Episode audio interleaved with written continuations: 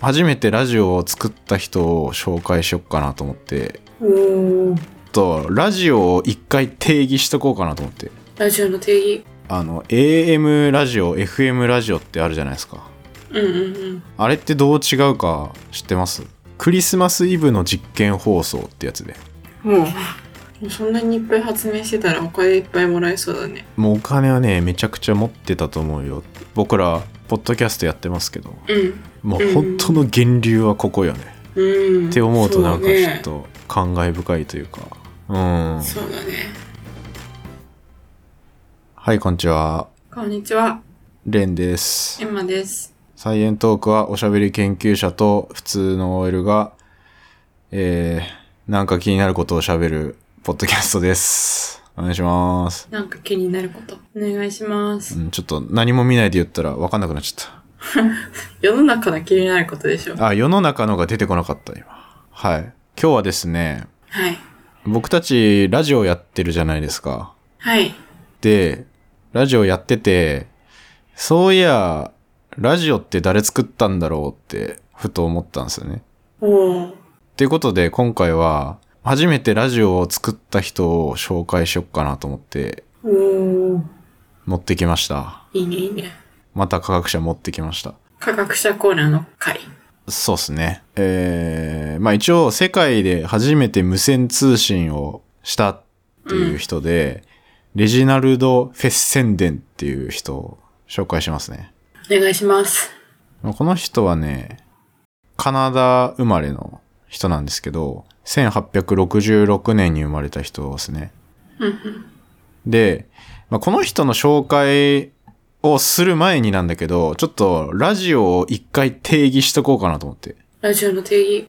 そう、ラジオ、ラジオの定義って何だと思いますええ難しいね。だって昔だったらさ、そういう風に無線通信とかで音声配信するうん。その手段をラジオって言ったのかなわかんないけど。でもさ、今、ポッドキャストはさ、ラジオって言うよね。ああ、まあまあ、そうだね。うん。あ、でもね、そう、その、その通りというか、あ、じゃあ、ポッドキャストをラジオ番組ですっていうのは、定義的にはダメってことか。いや、含まれてる。あ、含まれてんのああ、含まれてはいる、全然。うん。あ、無線通信はそっか。インターネットで配信するのもそうだね含まれてるのか。そうそうそう、一応電波で送り出してとか、インターネットも込み込みで、情報っていう意味では。で、なんか工事園的には、うん。放送局から音楽、演劇、報道、講演などの音声番組を電波で送り出して、聴取者が受信する一方向性の無線通信方式って書いてました。えー放送局からって書いてるけど、まあでも今の時代はこうやって個人でやってる人も含まれるんじゃないかなって思うけどね。そうだね。で、まああと言葉ラジオっていう単語自体としては、うん。あの無線電信とか無線通信を英語でラジオテレグラフィーっていうんだよね。うーん。それを略してラジオっていうことみたいですね。え、ラジオアクティブってなんだっけラジオアクティブああ、あの放射線的な、放射能的なあ、そうや、そうや。ラジオアクティブは関係ないのいや、ラジオってどういう意味だろうって思って。そもそも。窃盗語だよね。ああ、ラジオアクティブにもなるし。無線っていう意味だ。無線ラジオで無線、うん。んあ、もっと大元ってことそうそうそうそうそう。窃盗語としてのラジオの意味。あーあ、書いてた書いてた。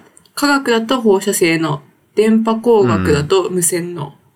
まあでも、ラジオ自体の語源って、こういうのって多分、ラテン語とかだよね。ラディウス、光の筋に由来しますって書いてるやつもあるけどね。だかうーん。あ、語源。うん、ら一番そこじゃないかな。元は。ーん。なるほど。で、そこからラジオアクティブとか言うと、あの、放射線を含むとか、なんかそういううんうんうん。意味が広がっていってるっぽいね、そうこから。ーん。なるほど。ほんで、まあ、ラジオがありますと。うん。これって、音を、まあ、一回電波に変えて、送信して、で、受信側がまたそれを音に戻して、うん聞けるようになるっていうシステムになってんだけど、うん。この音声を電気信号に変えて、で、電波を飛ばすっていうのを、変調って呼ばれてるんだよね。どういう字変わるに、えっと、調べるうんうんうんうんの調う。ん調査の調。で、変調。で、まあ、この変調の方法とかによって、ラジオの種類みたいのが決められてて、うんあの、AM ラジオ、FM ラジオってあるじゃないですか。うんうんうんあれってどう違うか知ってます知らない波長とかが違うの波長、まあそうだね、うんと、その AM、FM の違いっていうのが、この、う今言った変調の方式が、まあ微妙に違うと。で、じゃあ AM ラジオからいくけど、うん。 AM ラジオっていうのは、とりあえず AM の略は、アンプリテュード・モジュレーションの略。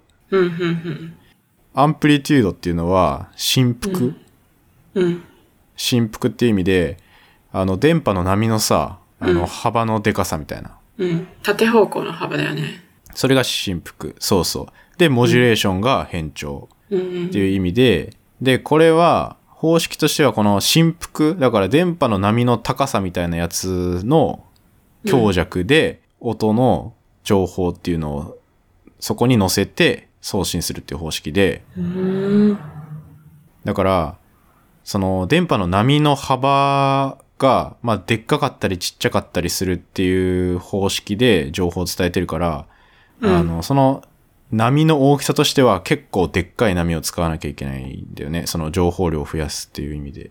だから、その波の幅っていうのが、うんだいたい波長が200から600メートルみたいな言われてて、波長の大きさがね。うんだからこれがまあ結構でかい範囲で、うわーっとでっかい波になって伝わっていってる。なんかあまりあまり理解してないけどあー、振幅のさ、変わる幅がちっちゃかったらさ、うんその音のさ、種類として、その幅でどんな音か決まるってなると、幅が狭ければ狭いほど、おんなんか一定の音しか送れないみたいな。うんうんうんだけど、その幅が広いと、まあ、そこの振幅の変わる幅っていうのが増えるわけじゃん。で、音の最終的に使う波形の場所って、その振幅の、あの、一う番角になってるとこあるじゃん。ギザギザの。そのギザギザの角をうんつなぎ合わせたら曲線みたいのが出てくるよね。これ伝わるかなギザギザの角イメージしてほしいのが、左から右に、まあ、なんかグラフみたいなのを想像してほしいんだけど、うんで、そのグラフで、左から、まあ、ギザギザギザって最初ちっちゃいギザギザがあったとして、うんで、途中からそのギザギザの幅がボンってでかくなるとするじゃん。っうんてなった時に、そのギザギザの上の頂点うんがあるじゃん。で、その上の頂点を線でつなぎ合わせていくと、うんうん幅が大きくなったりちっちゃくなったりすることによって、またそこでも波々が横向きにできるっていうイうメージ。んだからその幅がどれぐらい大きいか小さいかっていうのが、その最終的に伝わる音の情報になってんだよね。ギザギザの上の頂点をつなぎ合わせたうん時にできる波々。これは上でもできるし、下、下でも波々ができてるはず。振幅の。うんそこまでは理解できたそう。で、その波々が最終的に、うんあの、情報として、うんあの、送信する電波の波形みたいになってて、そっか。じゃあ、もともとの音じゃなくて、その上とか下の頂点を結び合わせた線の、線が作る波々を捉えてるっていうことか。そうそう。それが、まあ、音声の信号の情報になってるっていうへえ、ことなんですよね。すごい。うん。で、まあ、この AM のメリットとしては、まあ、そういう波長がめちゃくちゃ大きければ大きいほど、まあ、あうの、ん障害物とかには強いんだよね。うーん、うん、やっぱ電波、波長が短いとさ、途中で障害物があるともう、かわせないで、そこで止まっちゃうんだけど、お波が大きいと、その障害物をかわして伝わることができる。うん。アンテナまで。っていうのが一個特徴なんだけど、うんまあそういう、そういう波がめちゃくちゃ大きいっていうので、まあノイズも乗りやすいっていうで。うん、影響があったりして、うん。だから AM ラジオとしては遠くまで伝わるけど結構雑音が入りやすいっていうのが AM ラジオの特徴になってる。うーん、うん、うん。なるほどね。あのさ、AM ラジオってさ、結構ニュースとかさ、うん、喋ってるうん。だけの番組が多いっていうのがおーあると思うんだよ。そね。うん。なんだ FM とかはじゃあ音楽とかが多いってことそうそうそうそうそう。それに比べて AM は喋ってることが多い。そう。それって結局 AM に音楽みたいな音の情報としてはめっちゃ情報量が多いわけじゃん。うんうんうんそういうのを AM に乗せちゃうと、もうノイズが大きすぎて、ちょっとあんまり綺麗に聞こえないっていうので、うーん。 AM の方が多分ね、ニュースとか喋りが中心になってると思う。へえ、なるほどね。うんうん。で、まあ今言ったように FM は、その AM に対して、まあその情報量っていうのが、あの、綺麗に伝わるっていうのが特徴なんだけど、まず FM は、えーっと、フレキュエンシーモジュレーションの頭文字を取ってて、うんうんフレキュエンシーっていうのは周波数。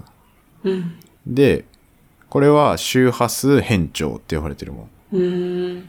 で、これはさっきの、あの、振幅で情報を伝えていた AM に対して、今度は周波数なんで、うん。さっき言ったギザギザの縦の幅じゃなくて、そのギザギザがどれぐらい、あの、細かく詰まってるかみたいな。うんうんうんなみなみの、その、幅みたいな。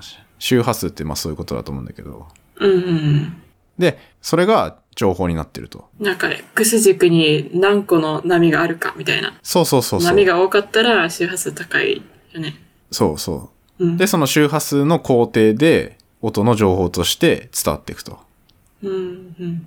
なんで、まあこれは AM に対して、うん。あの、情報、載せれる情報量とかが、まあ多いとか、あとは、その、綺麗に伝わりやすいっていう特徴があって、まあだけど、逆に波長が短いから、さっき言ったように障害物とかには弱いから、届く距離も結構短くなってる。うん。うん。っていうのが一応 AM ラジオと FM ラジオの違いにになってんだよね。。まあ、ざっくり AM はでっかい波でうん。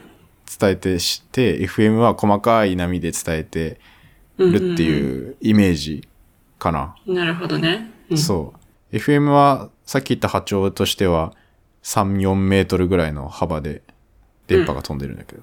あ、みたい3、な感4じメですねートルなんだ。。そうそれでも。で、AM がでも200から600メートルに対しては、もう FM はめちゃくちゃ小さい3、4メートル。うんだからね、電波局の場所とかも、AM は、うんあの、普通にどこでもというか、まあ、土地があれば簡単に放送局みたいな送信のアンテナ立てるんだけど、FM は、あの、山の上とか、なんか鉄あー鉄塔とかの上とか、うんそういうところに、その発信源を置かないといけない、みたいな。ああ、障害物がないところ。そうそうそうそう。うん、うん、うん、っていう感じになってて。いや、俺もね、これ、ちょっとちゃんと改めて調べたら、あ、そっか、と思ったね。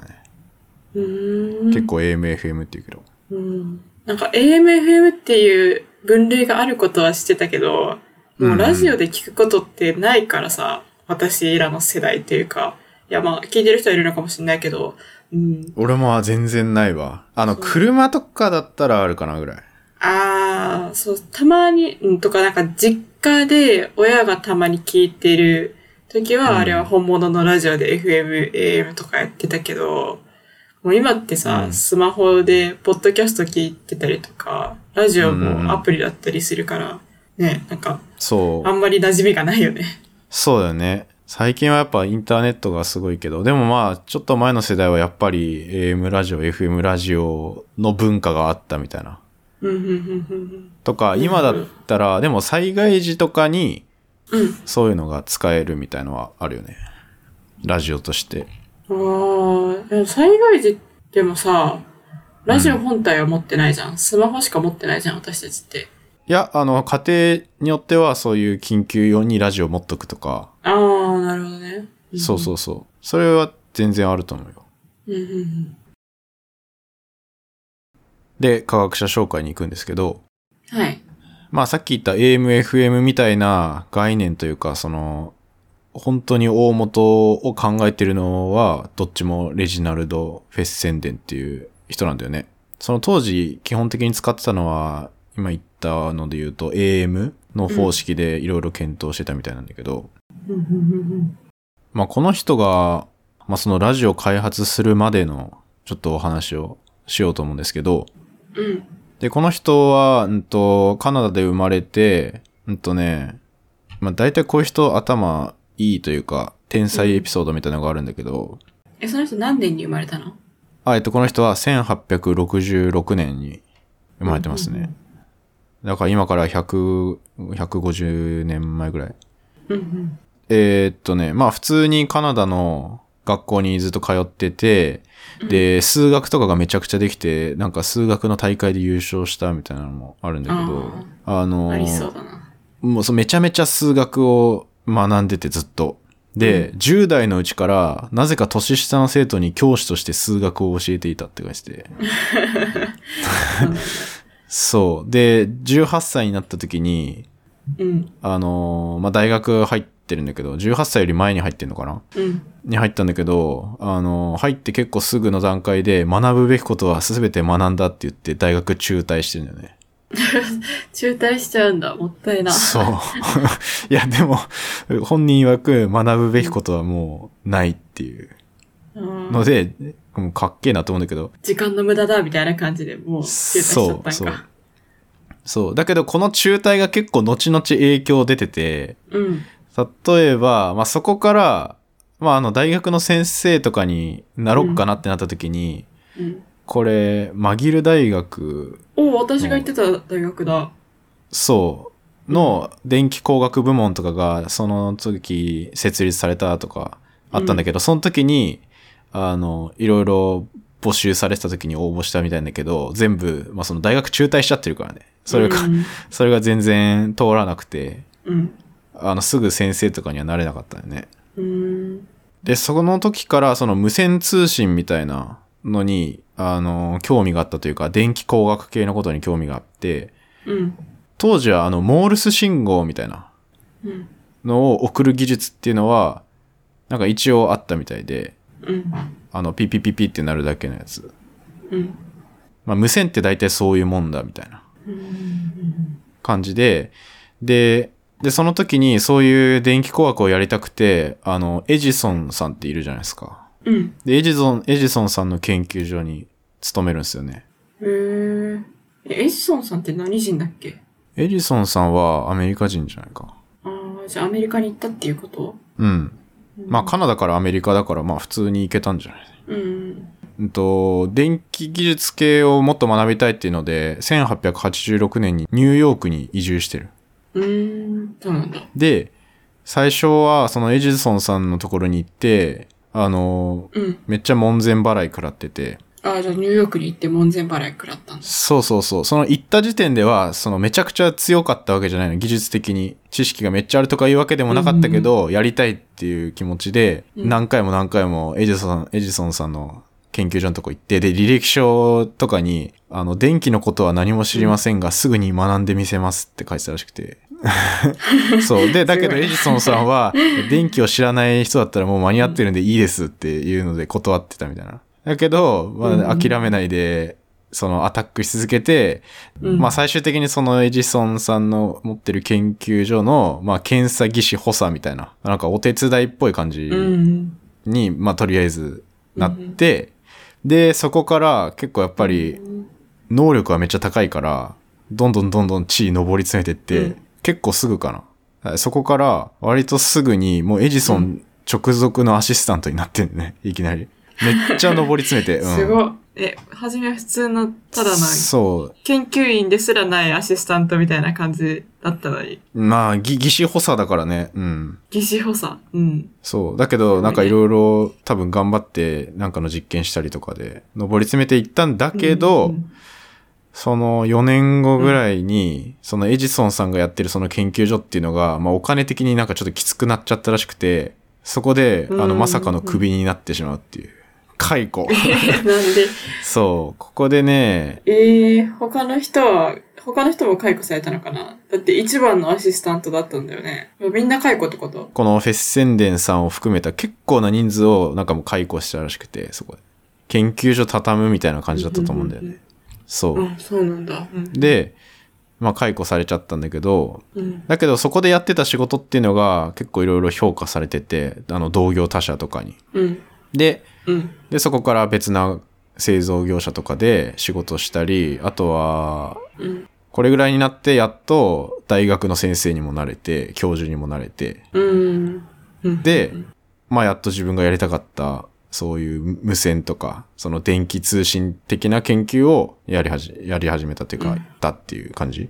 フェッセンデンさんが大学の先生にやっと慣れたうん。時って、いつぐらい何年ぐらい大学の先生になれたのは1892年なんで、うん。なるほど。それぐらいの時か。だから20代後半じゃないかな、でも。おー。めっちゃ。ゃ若いよ。うん、そう若くして。そっか、うんすごいね、じゃあ。で、そこで電気工学の教授になったんだけど、まあ、そこでね、あの、うん。いろいろさっき言ってた信号をどうやって出すかとかの装置とか、うん、これ、高周波ん火花送信機みたいなのを作ったらしいんだけど、これ、これ画像見たらもう半端ないデカさの、なんて言うんだろうな。なんか一部屋ぐらいあるサイズの機械で、うん。で、そこからなんか火花放電みたいな、その放電によって電波を発生させるみたいな機械らしいんだけど、を作ったとか。うんうん。へそうえ。全然実用的じゃないね、でも、火花が発生するんだったら。ああ、もう全然まだまだ実用的じゃない。まあそういう、なんかやっと、そういう電気を使って電波を出せるぞっていうのを、うん。あの見つけて、で、最初はこれで、その機械からうん 1.6km ぐらい離れたところで、その、送られた電波を受信したっていうので、まあこれが一応、初めての音声信号の無線通信って言われてるやつがそこうでんすごいあ。ったと。だけど、うん。まあまあ全然さっきも言ったように実用的ではないし、まだ、あの、ちゃんとした音声を飛ばせてないんだよね、この時点では。うんうんだけどそこから、あの、どんどんその発電の方式を、まあ最適化したというか、あの、交流電流うでん、より安全にうん。電気を使って電波を出せるみたいな改良を積み重ねていって、で、うん。そこで、なんか結構有名らしいんだけど、公開実験みたいなのをやるんだけど、うんうんその内容が、クリスマスイブの実験放送ってやつで。うん。もう。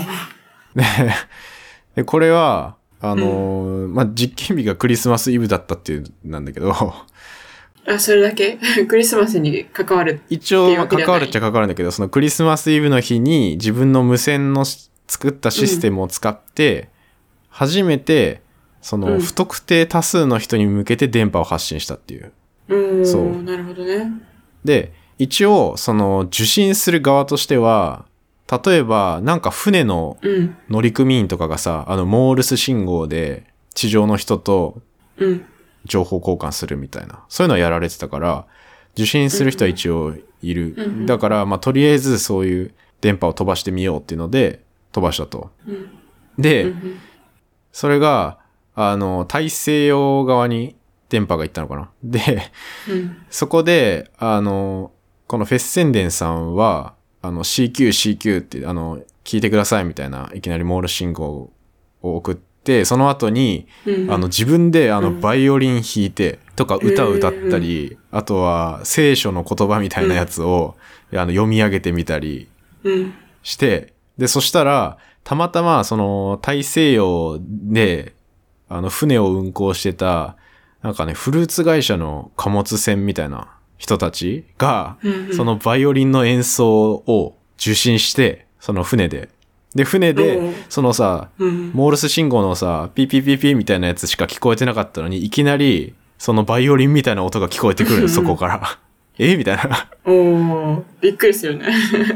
そうそうそう。これなんかすごいびっくりしたみたいならしくて、いきなりそんな楽器の音声とか、うんあとはもう人の声すら今まで飛ばせてなかったのに、いきなり人の声聞こえたぞみたいな。うん。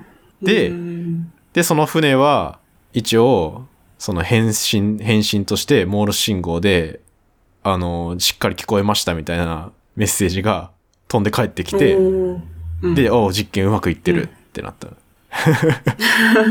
おーそうなんだ。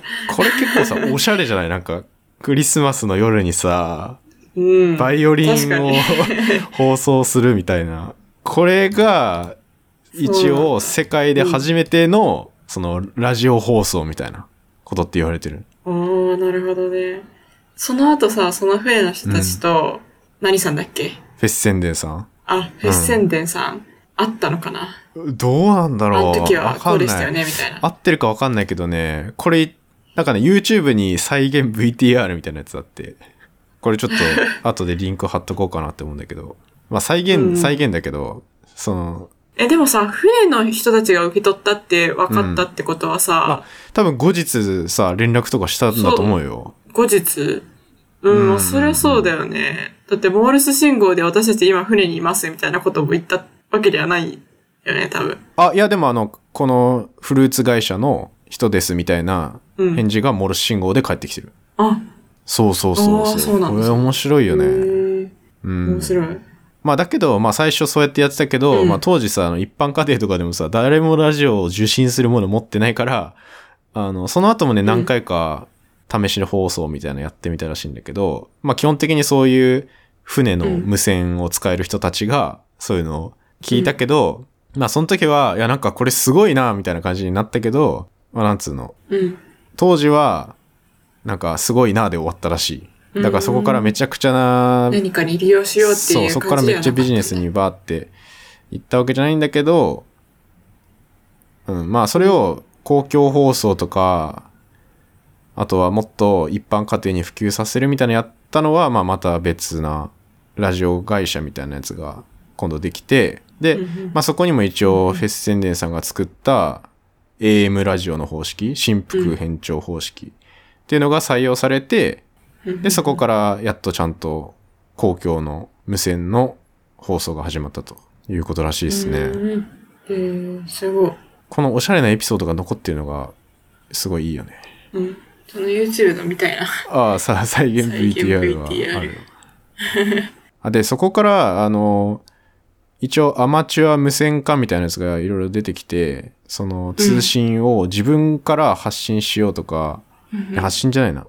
通信を受信できるようになってったのって最初あの、めっちゃ物好きの人たちみたいな。無線を使っうんうんうんっ。て聞く人たちはいたんだけど、あの、世界大戦とかで、あの、そういう無線を発するとか受信するみたいなのが、もう禁止されちゃって、一時期ずっとラジオみたいなのはなかったんだけど、あまあ戦争が終わった後に、また解禁されて、あ。うん。で、うん。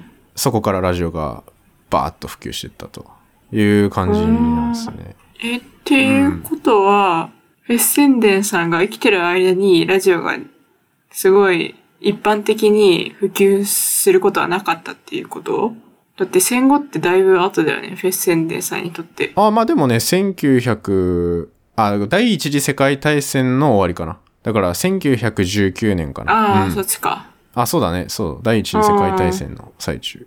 なるほどね。だからその時は全然生きてた。うんうんうん。まあ、あとはその後に、まあ、えーそのラジオを開発した後は、そのソナーとか潜水艦が今度使う電波のシステム作ったりとか、あとは、あの、タイタニック号あるじゃないですか。映画にもなってる。で、あのタイタニックの事件が起きちゃったのが、1912年に、あの、氷山にぶつかっちゃって、沈没しちゃったっていう事件があったんだけど、その後に、まあそういうタイタニックの悲劇を繰り返さないようにっていうので、その氷山の位置を電波で確認する方法とかも作ってる。うんそうだからすごい結構今でもそういう潜水艦とか船の安全とかうんに関わってるような技術をいろいろ作ってる。へうんーすごいね。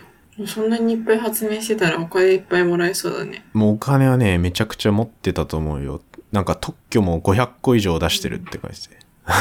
すごい。 なんか天才ね、じゃんすごいテ、テレビっぽいやつの特許とかもなんか持ってたっぽいね。とか、へーあとあそうなんの、だポケベルうん。あの、いどの世代だろう多分俺らの親より上なんかな。え、ポケベルってさ、PHS の前のやつああ、そうだと思う。無線呼び出しだから、あの、あの数字だけ送れるみたいなやつだよね。ポケベルは。あ、でも1990年に流行してたのか。1990年代。うん、だから、そおうなんだ。うん、でも親世代なうんのかな、一番使ってたのは。まあ、そうだね。の特許も、フェッセンデンさんは取ってた。へえ、だからめっちゃ早くからそういうのをうん。すごいな。だからなんか、 1990年代はさすがに生きてないよね。あもうね、全然前だから、1932年にお亡くなりになってるんだけど、その前にその仕組みとしての、多分基礎になる特許みたいなやつは出してたらしいよ。やばいよね。えー、す ごい。やば。天才すぎだろうと思って。じゃあ、もうエジソンも認めてただうーろうね。ん。まあ解雇しちゃっ解雇しちゃったて、けちどょっとその後関わりがあったかどうかとかはわからないんだけど、うんうん多分もうか、金持ちすぎて、あのーうん晩年お、お亡くなりになる前は、うん。うん。あの、バミューダ諸島の島買ってます。島 すごい1個お買い上げして、 島って買うものなんだ。そう。